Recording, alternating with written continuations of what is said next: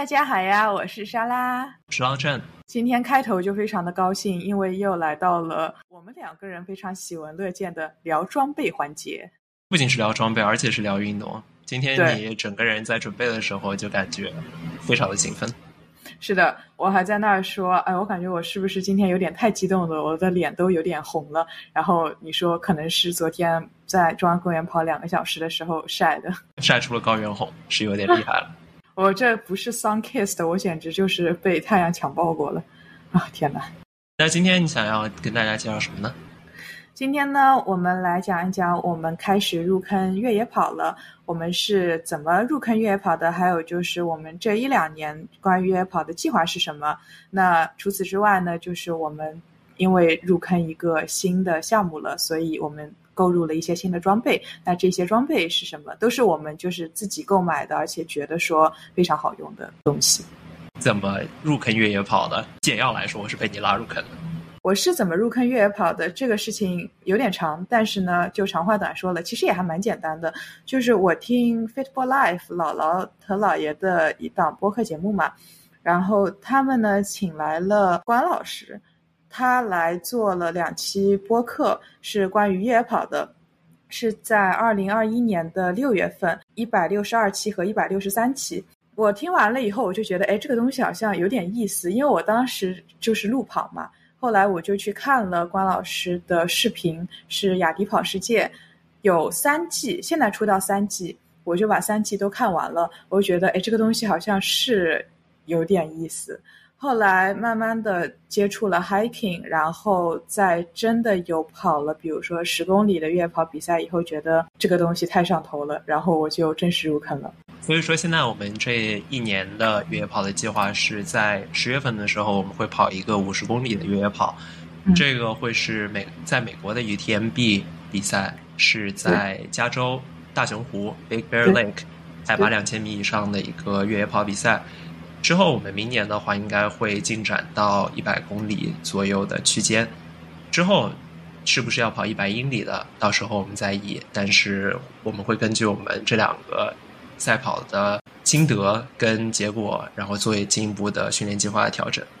我有一个非常好奇的问题，在你刚开始还没有自己亲身经历越野跑的时候，你看关老师的介绍、关雅迪老师的介绍跟他的视频的时候，你对越野跑的印象是什么样的？你现在的越野跑的印象是什么样的？这两者之间有什么区别吗？我觉得有一样和有不一样的地方。一样的地方是第一个。越野跑原来是可以走的，就是 power hike，以一个比较快的速度走路，尤其是上坡的时候。第二个就是越野跑需要处理的情况更多，因为比如说你在山上，你可能就会碰到一些小气候，他们当地很小的一些气候，呃，突然下雨了，或者突然下雪了，甚至还有就比如说你要过夜，你可能只能睡可能两个小时之类的，那你这种情况怎么处理？嗯，不一样的是，我觉得越野跑比我当时看这个视频的时候更有意思。就是当我真的跑了越野跑了以后，我觉得路跑的十公里和越野跑的十公里，我觉得越野跑的十公里会短很多，哎，一下就到了，而且我根本不用戴耳机听歌，我也不会觉得无聊。但路跑的话，你知道的，我是一个一定需要戴耳机听歌的人。对我来说，我没有看过关老师的视频。但我也看过类似的越野跑的视频。最初在看的时候，我的印象是觉得风景特别好，然后路路况跟地形特别的多样。有的时候你就会碰到普通的公路，有的时候是碎石路，有的时候是那种防火道，就泥地。然后在下雨的时候，还有各种各样的泥泞。其实我们之前跑越野跑的时候也有碰到过，对吧？就是有比较嗯。沙土路的地方有，就是防火道，还有就纯沙子，像沙滩一样那种沙子。就那个那一段，我真的跑得非常崩溃，就感觉就是整个脚就陷在里面，就到底怎么样才能往前进啊？那种感觉。除此之外的话，还有就是风景非常好的，尤其是在山里，对，很多非常壮阔、波澜壮阔的那种地形。我那时候就觉得，假如。有这样一个运动，我可以到各种各样的环境里面去经历这种过程，用双脚丈量这种地形的话，应该是很有意思的一件事情。我本身其实玩很多游戏嘛，我最喜欢玩的游戏里面也有很多自由度，可以让你自由的去探索这个世界。然后你比如说在游戏里面走的更多了，你的耐力可能就变好了。你假如背了很多重的东西，可能你的力量就提升了。在现实世界上也可以这样。我与其在游戏里面花这点时间干这些事情，为什么不在现实里面花这点时间提升自己的能力点，而且还用自己的双眼去记录这些事情呢？除此之外，我还觉得在亲身经历的时候有不一样的地方，是像你说的，时间过得特别快，而且地形非常的不一样。我怕崴脚，会非常注意跑的每一步，而且对于男生来说，非常大的一个。吸引点是，不像路跑的话，你需要体重非常的轻盈，因为一样的输出功率，你假如体重越轻，跑的就越快，跑的就越轻松。这样的话，假如男生不喜欢有比较细狗的身材，可能就会觉得，嗯，路跑的话，我是不是就要住孤身了？是不是就没有女生会喜欢我了？但是在越野跑的时候，因为有非常多的上坡跟下坡，然后距离一旦变得非常长，其实对整体的身体的能量储备也要求非常高。这个时候的话，它就不只是一个耐力之间的比拼，也是消化功能的整体的身体素质之间的比拼。因为你需要吃很多东西来抵御这些消耗，而且在长距离的时候，你还需要。尽可能少的休息，来尽快的完成这个比赛。在这个时候，而且上下坡特别多，对于人体的肌肉跟体重是有一定的要求的。你不能本身非常非常瘦，本身非常非常瘦的话，就没有这种耐操嗯的体质，就没有办法跑完这种非常艰苦的比赛。这也是对于我的一个吸引点。我不需要把自己的体型改变非常大。因为我本身是属于相对比较在跑者里面相对相对比较重的，在这种时候我可以继续训练力量，那同时我可以把原本很糟糕的心肺给练好，这是最吸引我的地方。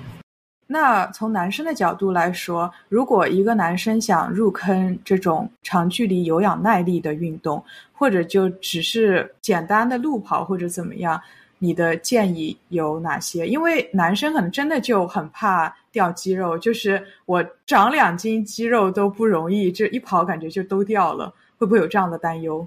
不仅是这样，而且我觉得绝大多数像我这样的年纪，呃，二十出头、二十左右、三十岁的男生，会觉得我平时在健身房、在跑步机上跑个一公里、两公里，我就累得不行了，是怎么能够跑那么久？然后我为什么要跑那么久？首先，我觉得非常重要的一点是身体素质的一大方面，不仅是绝对力量，也同时包括你的耐力跟你的心肺的能力。因为假如空有力量的话，没有耐力，其实对生活质量跟你真正的用到这些力量都会有非常大的制约性。比如你在真正的需要你用到力量的时候，real world event，假如碰到了比较紧急的事情，你假如跑也不能跑，单有力量就用哪去呢？而且年纪轻的时候，可能本身心肺还有一点，因为你本身在学校里面会参加各种各样的活动。一旦开始工作了，假如是一个比较久坐的工作，慢慢的自己的心肺其实下降的会非常厉害。那个时候的话，就男士们，对吧？会阳痿啊，所以。我感觉年纪越大，大家可能对这方面重视会越多。那与其那个时候再亡羊补牢，不如提早就开始做一些准备来解决这个问题。不过，假如我本身作为一个比较基本的男性，二十五岁左右毕业了，刚开始工作，工作是一份白领工作，我不怎么动，我就是平时。每周两三次去健身房健身一下，我要是使劲的挤一挤、顶一顶的话，可能能够挤出一些腹肌的痕迹，然后我的肱二头肌也可以鼓出来一些，然后我就觉得，嗯，我已经是比较壮了，我肯定是这样就够了。但实际上的话，就像我说的，很大一部分其实是耐力。那我讲怎么从本身只能在跑步机上跑个一两公里，变成我能够。跑的时间更久、更长的，这个时候我觉得一个最基本的误区就是，大家一般在慢跑的时候，尤其是刚开始，男生们会跑得太快，因为一开始大家都觉得，我要是在跑步机上跑得很慢的话，别人是不是会觉得我跑菜啊？但是我一跑快，或者就跑了这样一个距离，我只能坚持十分钟，我是不是又好菜？所以为了避免别人觉得自己菜，索性就不跑了，我就专心的练我的肌肉吧。你们这个时候想要快乐啊？那有的时候也是需要快乐的，但是对于持久的这个期待还是一直都在的。那该久的时候还是要久的嘛。所以说吧，最开始就是大家希望能够做的一件事情是，很多人现在都有智能手表，虽然智能手表上测心率不是特别准，但是希望大家可以有一个心率监控的方式，然后在一个比较 manageable、比较低的心率的情况下，开始让自己从十分钟到十五分钟到二十分钟，慢慢的能够增长到，比如说在一百四十、一百五十心率的区间里面，能够运动三十到四十分钟每天。因为刚开始身体其实不知道自己跑多快了，身体只知道自己在什么心率待了多长时间。对于心肺来说，这个就是一个非常重要的指标了。假如就算刚开始不是给自己一个非常宏大的目标，比如说我要跑一个十公里，比如说我要跑一个半马，比如说我要跑一个全马的话。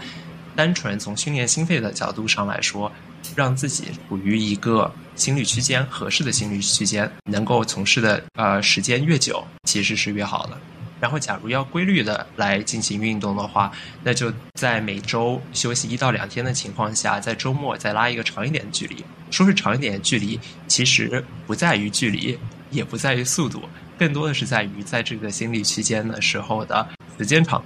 比如说刚开始的时候，平时跑二十分钟、三十分钟，周末刚开始就跑一小时，然后从周末一小时到一个半小时，最后到两个小时。那对于绝大多数人来说，半马也就是一个两小时到两个半小时的事情，一十公里也就是一小时出头的事情，甚至对于初跑全马的人来说，也就是四个小时到五个小时之间的事情。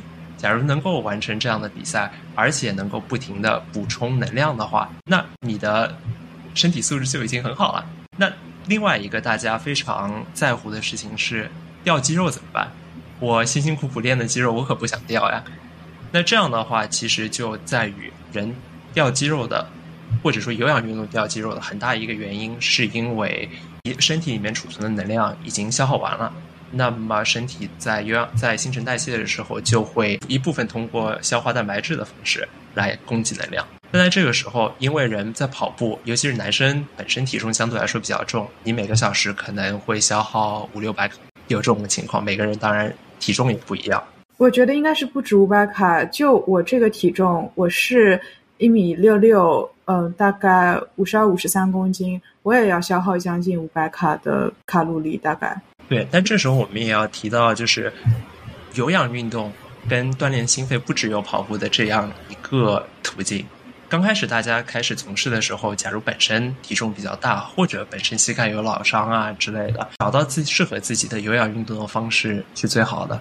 假如膝盖有问题的话，通过游泳、通过骑车、通过椭圆仪、通过划船，有各种各样适合你的方式。就算有些人就走路，或者是锻炼爬坡都可以。在这种情况下，它可能热量消耗有一些高低。重要的是，希望大家能够在，尤其是长距离的时候，一个是在在那之前补充一些碳水，一个是在运动的过程当中，尤其是长距离的时候，也要不停的补水跟不停的补呃碳水化合物，这样的话就能够确保自己尽可能少的处在一个缺乏能量的情况下，这个时候你消消解的蛋白质跟你的肌肉就会比较少，就不会掉太多肌肉。那除此之外的话，你。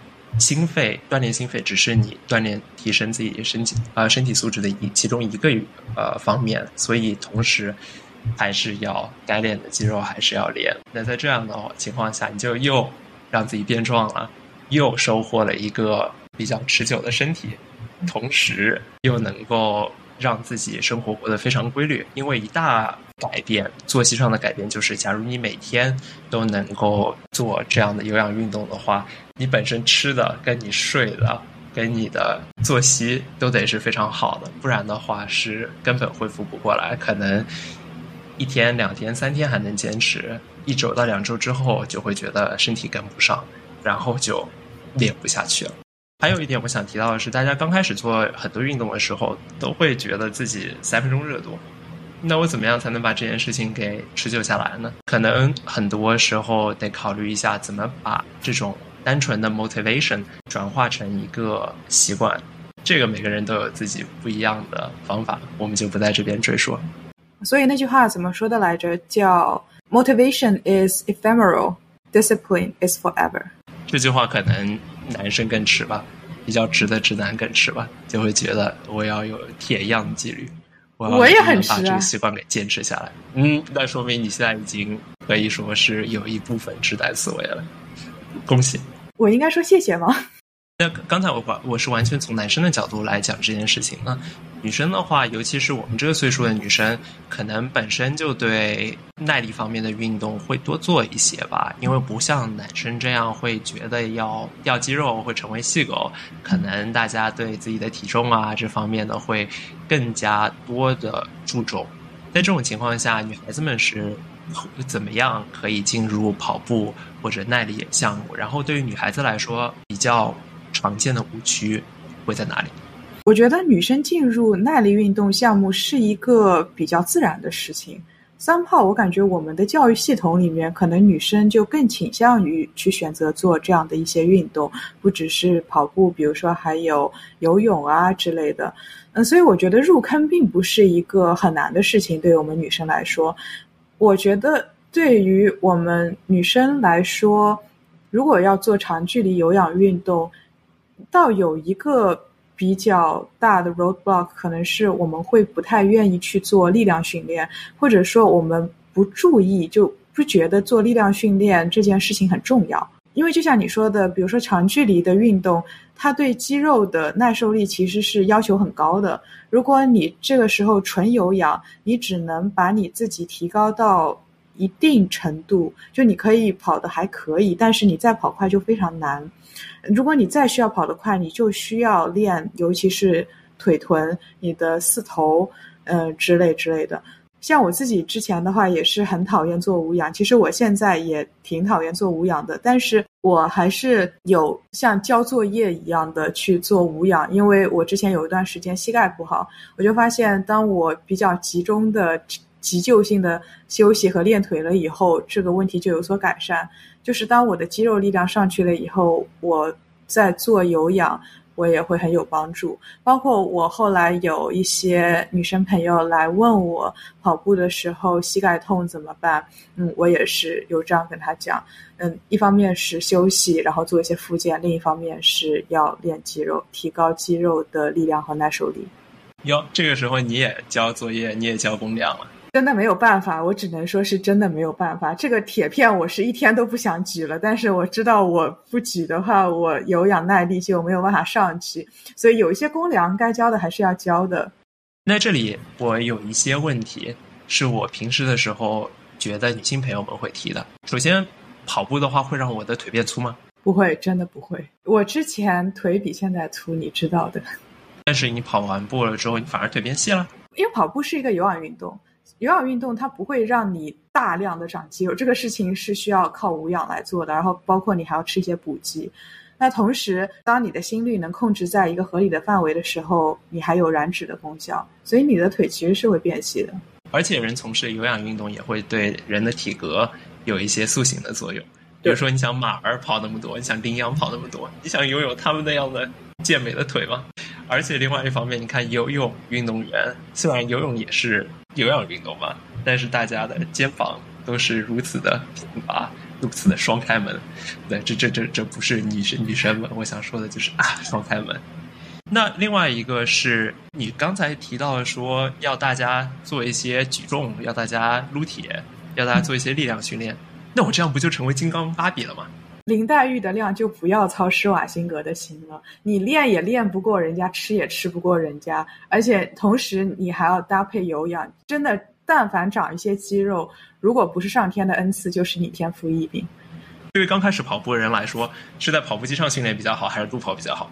我觉得取决于第一个人的喜好。你可能有的人就喜欢在跑步机上，因为可能可以听听歌啊，看看剧啊什么的，虽然有点晃。第二呢，就是取决于天气吧，因为就比如说现在这个夏天啊，温度高、湿度又很高的地方，你真的挺难控制心率来跑步的。你跑着跑着你就崩溃了，你就觉得这心率为什么就永远都下不了一百五？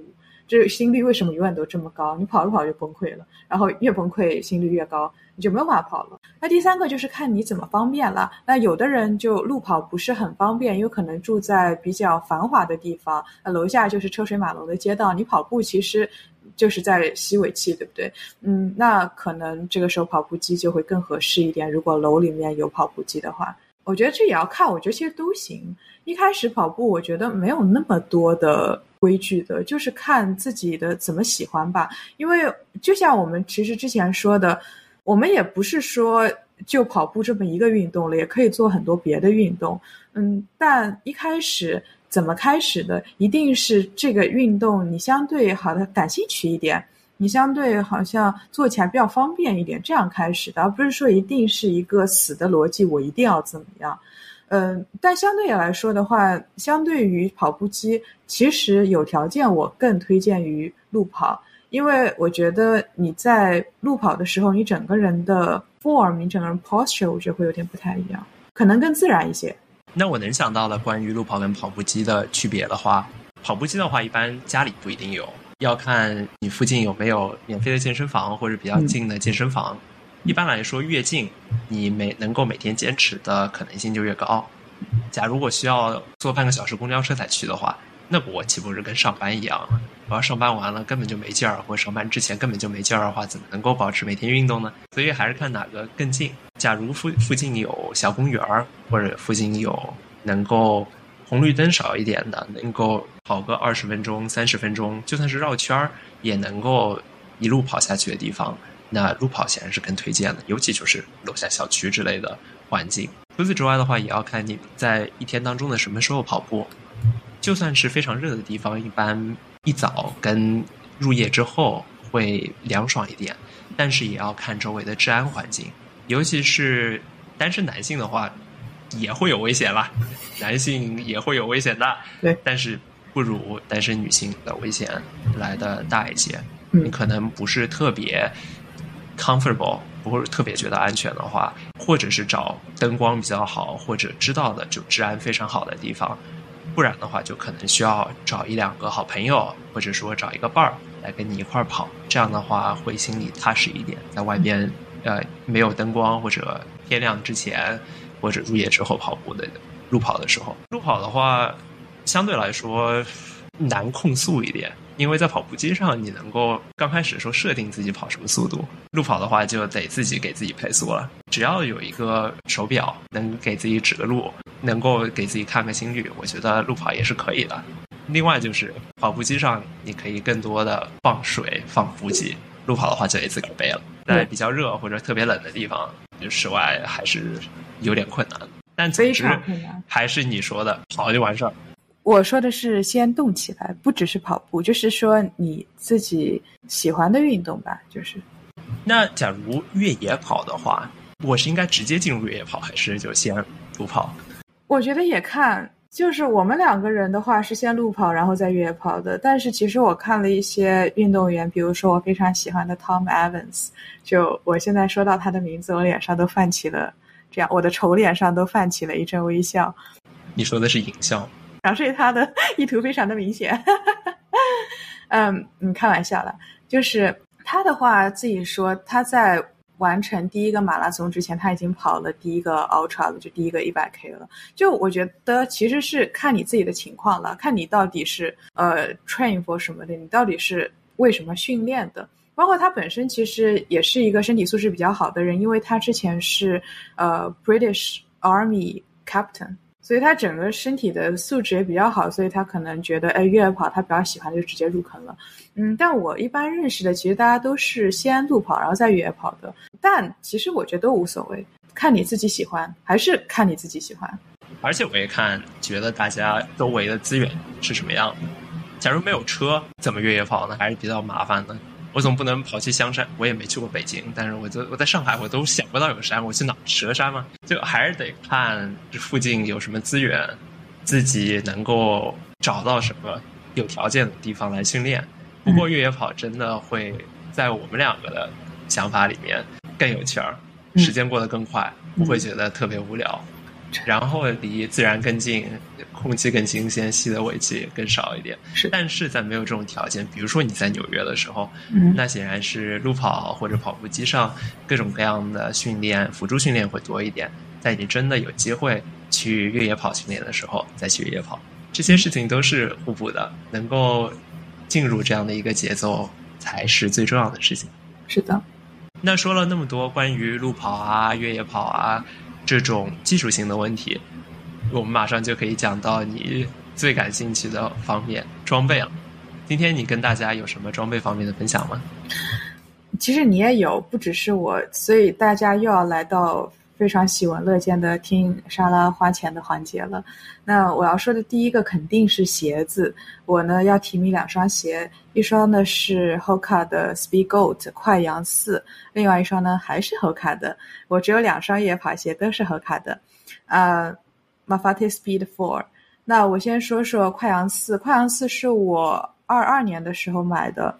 我觉得那双鞋是一双很好的入门款的跑鞋吧，可以说是个 all rounder，就是说，嗯，在十 K 也可以跑，然后你可能五十 K 其实也可以穿它跑。它是一个 cushion 比较好的鞋子，回弹的话呢，我觉得没有 Mafati Speed 的那么好，但是也够用了。就是对于一般基础入门，就是你不是特别特别追求速度的人来说，我有这双鞋的五。然后这也是我的第一双越野跑鞋。那个时候听邵老师说：“哎，这鞋好，你买吧，反正也不是那么贵。”嗯，买了之后，我的感觉是它比起我的路跑鞋来说，它的底会薄很多。这是因为越野跑的时候，另外一个好处来了。一般来说，路面都非常的软，或者至少比柏油地、比水泥地要软，所以说对关节啊、对膝盖的负担会少很多。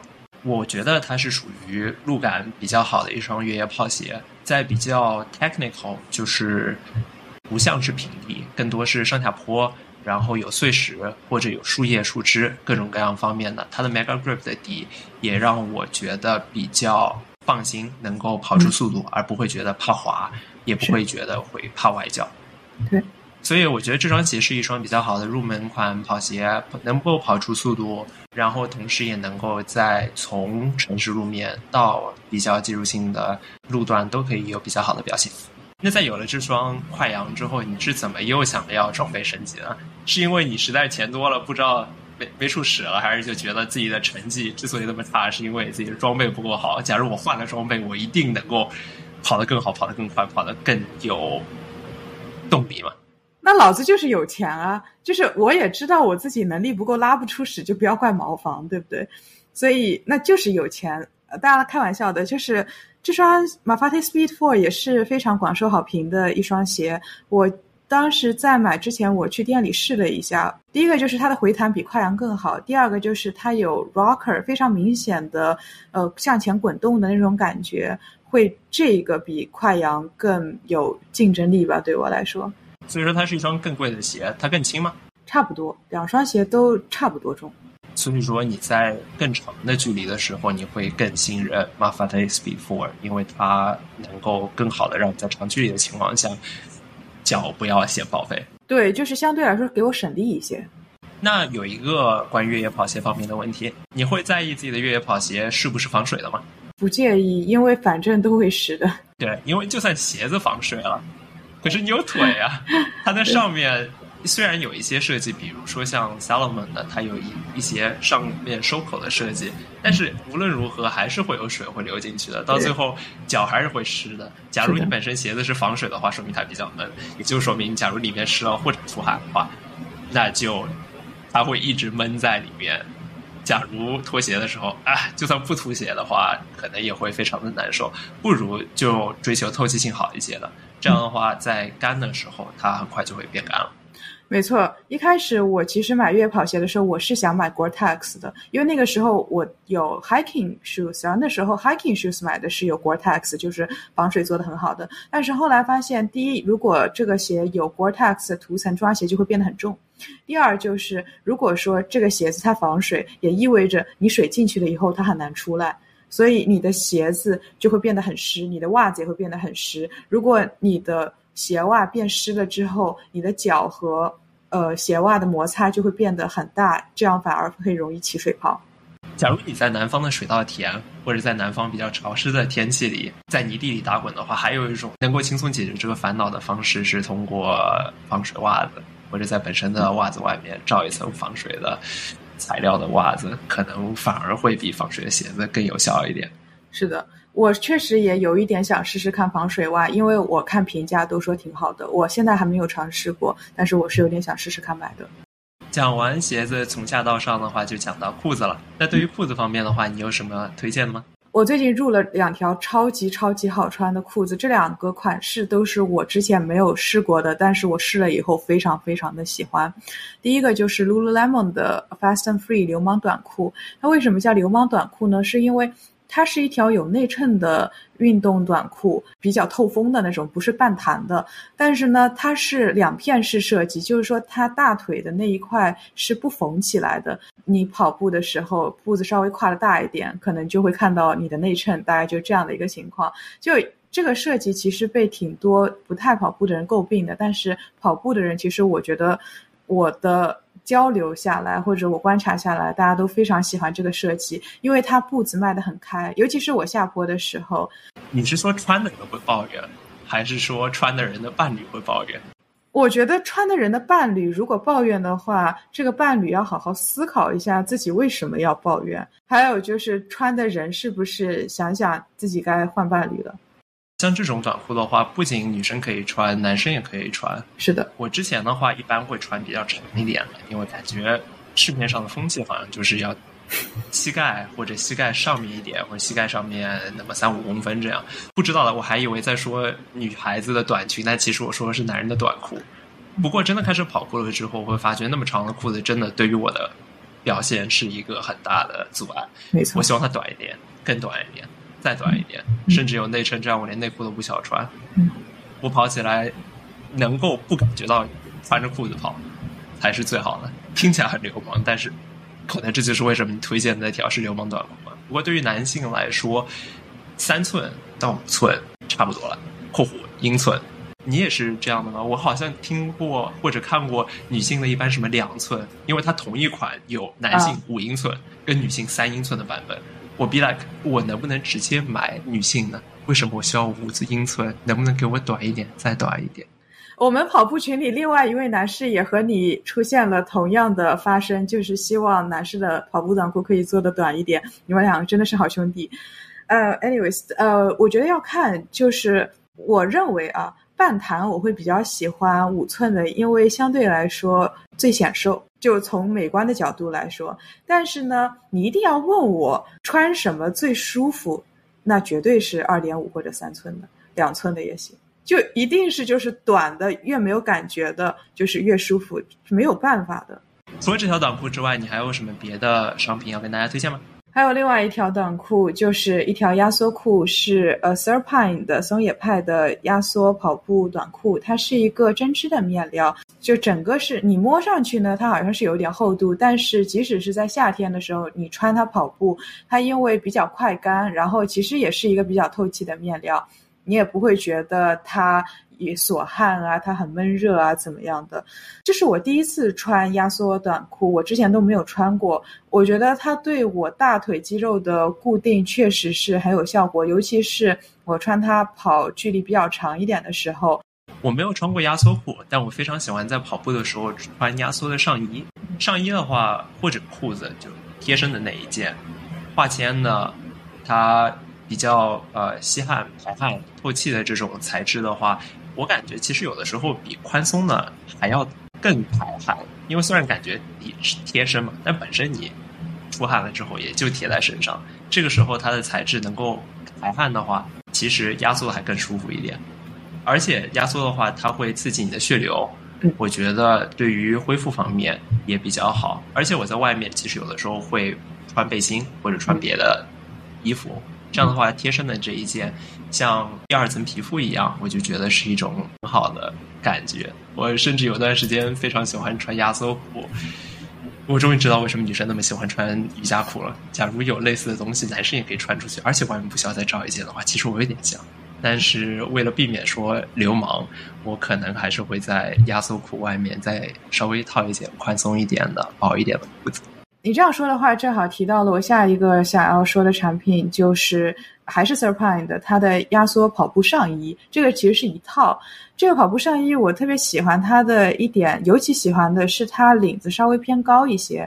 这样的话，我在夏天出去跑步背水袋的时候，我就不会觉得领口或者比如说哪里会有一点磨，因为它这个水袋是和它衣服在磨，不是直接和我皮肤磨。然后我也确实觉得，嗯，我在穿了这一个压缩上衣了以后，我感觉我自己的怎么说，身体的各种活动好像都有一点变小了。就是说我身体不太需要的一些摆动，可能都有点变小了，因为它确实对我的肌肉有一点，比如说压缩固定的作用。您说你穿了背背佳吗？有一点那种感觉，而且我还背了个水袋，这简直就是双重背背佳。不知道的朋友们可能。不知道，好一句废话。沙老师稍微有些驼背，其实有的时候，尤其不注意自己身呃自己的身形管理的时候，可能会有些驼背。但在跑步的时候，还是想要有一个比较有效率的跑步姿势，这个时候就会多加一些注意。不过有一个问题，我想问你 s e r p a n 这个品牌好像是我第一次听你讲过，这是一个哪里的牌子？这是国内的一个牌子，它主要是做滑雪。服装起家的，但现在也有做一些跑步相关的一些产品。在美国的话，你像买 Surfan 这样国内的品牌，是通过转运的方式。现在转运好像也挺便宜，也挺快的。是的。那在国内的话，其实买起来就更方便了。之所以要提到这一点，是因为你还给我买过各种马孔多的呃裤子跟袜子，我非常喜欢。对。相比美国的同类产品的话，国产的这些品牌，我觉得其实是一个新军突起的这样一个呃感觉，因为价格方面非常有竞争力，然后在款型款式方面，我觉得更贴合亚洲人的身材或者欧洲人的身材，就是不贴合你美国人的身材，因为他们主要都太壮太肥了，或者太高太胖。在这种情况下，我觉得国产品牌是我之后会多加研究的一个领域。那说完上衣，然后你刚才又提到了摩擦。那就不得不提到一个东西，不仅女生需要，其实男生也需要。对于呃乳头摩擦跟乳贴，你有什么看法？你说跑步的时候吗？运动的时候？不然呢？我提供的方法是一个非常土的方法，但是其实还挺有效果的，就是贴创可贴。因为创可贴它其实又很透气，它又有一定的厚度，它就不会闷一坨汗在里面，而且也不会像比如说如果你涂。防磨胶一样，就防磨胶，你出了汗，你就会容易 wear off，就会容易掉，然后你又会磨了。但是创可贴的话，你掉了，你大不了再贴一个，就也很便宜，而且你又可以 easily replace 它。你好像之前还会用一些硅胶乳贴之类的东西，你现在还用吗？硅胶乳贴，我只是出门，比如说跟朋友出去玩的时候，我有的时候夏天穿背心我会穿，但是我运动的时候，因为你知道我穿运动内衣的，所以其实乳头膜并不是一个很大的问题对我来说。所以说我也得去买运动内衣。如果有你的罩杯的话。所以说你贴创可贴的时候是贴那种叉叉叉叉的吗？感觉好色情。我就贴一个，你就买的宽一点就贴到了。你因为你那一个凸点很大嘛？我想知道。我不知道呀。那说完了上衣，说完了乳贴，我们就可以再讲晒上衣外面罩的外衣了。一般来说，对于越野跑跟对于登山这样的项目的话，有一点不一样，因为越野跑相对来说更加的 active，大家会在跑的时候或者做工更多，所以说出汗也更多。在这方面，大家会选择稍微薄一点的一个防风的或者说是防雨的外套。跟一个相对来说保暖一些，可以让你在休息的时候，就算在山顶也能够休息个二十分钟，站二十分钟不会感觉冷的一个厚一些的外套。但重要的是，两者都要非常的轻，因为需要在越野跑的时候背在行囊里面，有的时候是作为必须的装备要背在身上的。在这方面，你有什么推荐的吗？我自己买的是 Patagonia 的 Houdini Air。这一件相比较传统的胡迪尼来说，它的透气性会更好一些，但是它也确实因此损失了一些它的防水性。但是因为我们越野跑它确实对透气的要求更高一点，不然真的就外面下大雨，里面下小雨，所以最后就比来比去，我选了胡迪尼 Air。我上一次就是去 hiking 的时候试了一下，我觉得这件衣服不错，透气性来说还可以，而且确实也有一些防风的效果。它的重量跟我的一双压缩袜差不多，它打包起来之后的体积也跟一双袜子卷起来差不多，对真是令人震惊。刚送到的时候，它甚至没有送到我的包裹箱里面，它直接送到邮箱里面。我也是。拿起来之后，发觉就像一张纸一样，对，非常的震惊。我回来之后，第一件事情是想，这么轻，它能防水吗？就直接把它给放到水龙头下面，然后就发觉它的表面像莲花莲叶。那种它会直接把水给弹开，嗯，就直接 biu 就弹开了啊！我对它是在穿了之后，我也对它是非常推荐的，因为它在有一定防风跟防水的效果的同时，还是开了很多透气孔的，是的，所以可能也就叫 Hoodini Air 吧，不然的话可能就叫 Hoodini Fire。那这是最外面的一件。防风防雨的轻便的外套。那在比较高海拔或者在冬天跑步的时候，你还会需要一个隔热保温层。在这方面，我其实有一些心得。嗯，因为一般来说，大家会选择两种，要么会选择一个比较自然一些的织物，比如说一个 puffer vest，里面会是鸭绒。这样的话，它会非常的保暖，但它也会相对来说比较金贵。因为它需要经常洗，不然的话它容易臭的厉害，而且还会比较贵。我选择的是人工织物，它会相对来说耐磨一些，会重一点，但是我觉得可能对于我这种比较粗枝大叶的，我反而会让它使用寿命变长一些。呃，我选择的是 Ventus Active Hoodie，它是一个比较保暖的，在冬天或者是在山顶上我可以穿它，甚至可以穿在我。的底层的外面跟 Houdini Air 里面本身的重量也不是非常重，然后它打包的时候也可以打包成一个二百五十毫升小水杯的小水瓶的这样一个体积，带起来还是非常方便的。那说完了中间层，那我们就要讲到头部了。我入了一个鸭舌帽，是 Hoka 的一个五片式鸭舌帽。它和一般的鸭舌帽有一个很大的区别，就在于它的鸭舌那一块也很软，整个一个帽子非常轻又非常软，还可以放机洗，所以就是你戴着就会觉得哦，好像有点跟没戴一样，就是不是传统那种帽子的那种。压迫感和比较重的感觉，也很方便清洗。对越野跑的话，帽子还是挺重要的。是的，不只是在遮阳方面，遮阳物理遮阳是最重要的方式，物理防晒是最 YYDS 的。尤其是我们很多是在高海拔的地方，紫外线本来就比较强，就是不只是晒黑的问题，就是我们要防止晒伤。除了日晒之外的话，还有风吹雨打。嗯，风吹的话，它低头的时候，你前面的鸭舌可以稍微绑，呃，防一点风。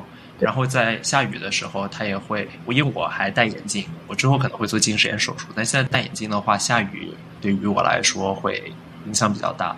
在有一个帽子的情况下，尤其是帽，对于我来说，喜欢鸭舌比较弯，然后它能够更好的保护我的眼睛，我能够少吃很多水，这样我能够更好的看清路况，我不会咕噜咕噜滚下山。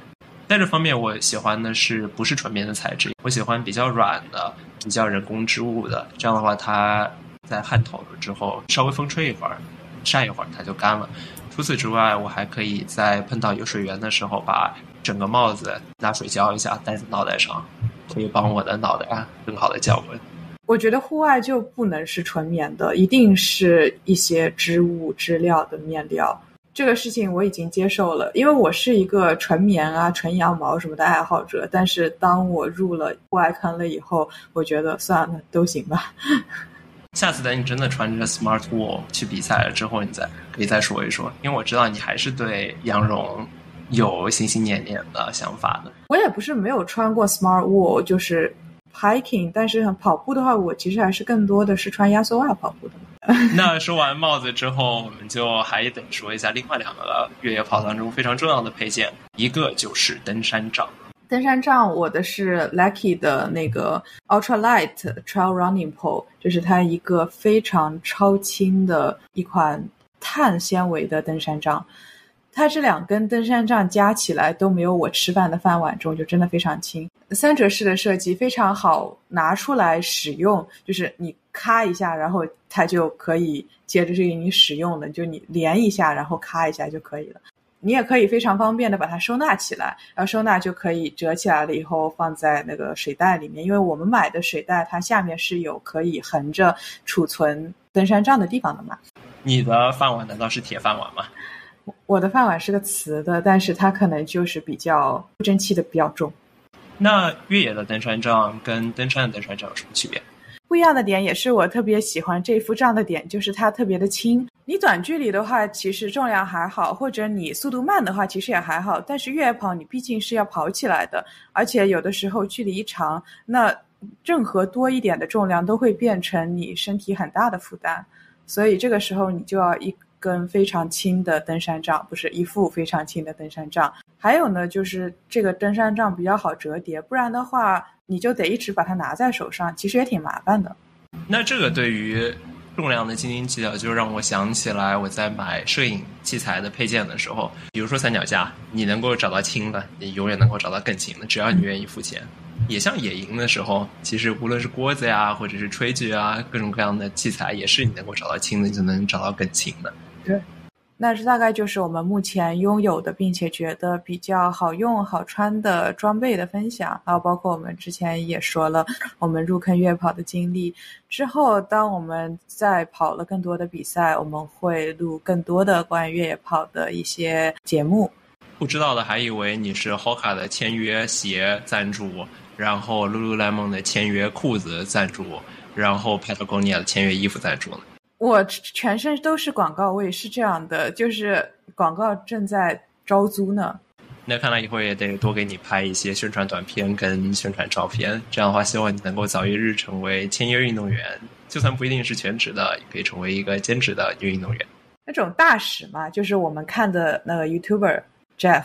那今天就聊到这里啦，拜拜，拜拜。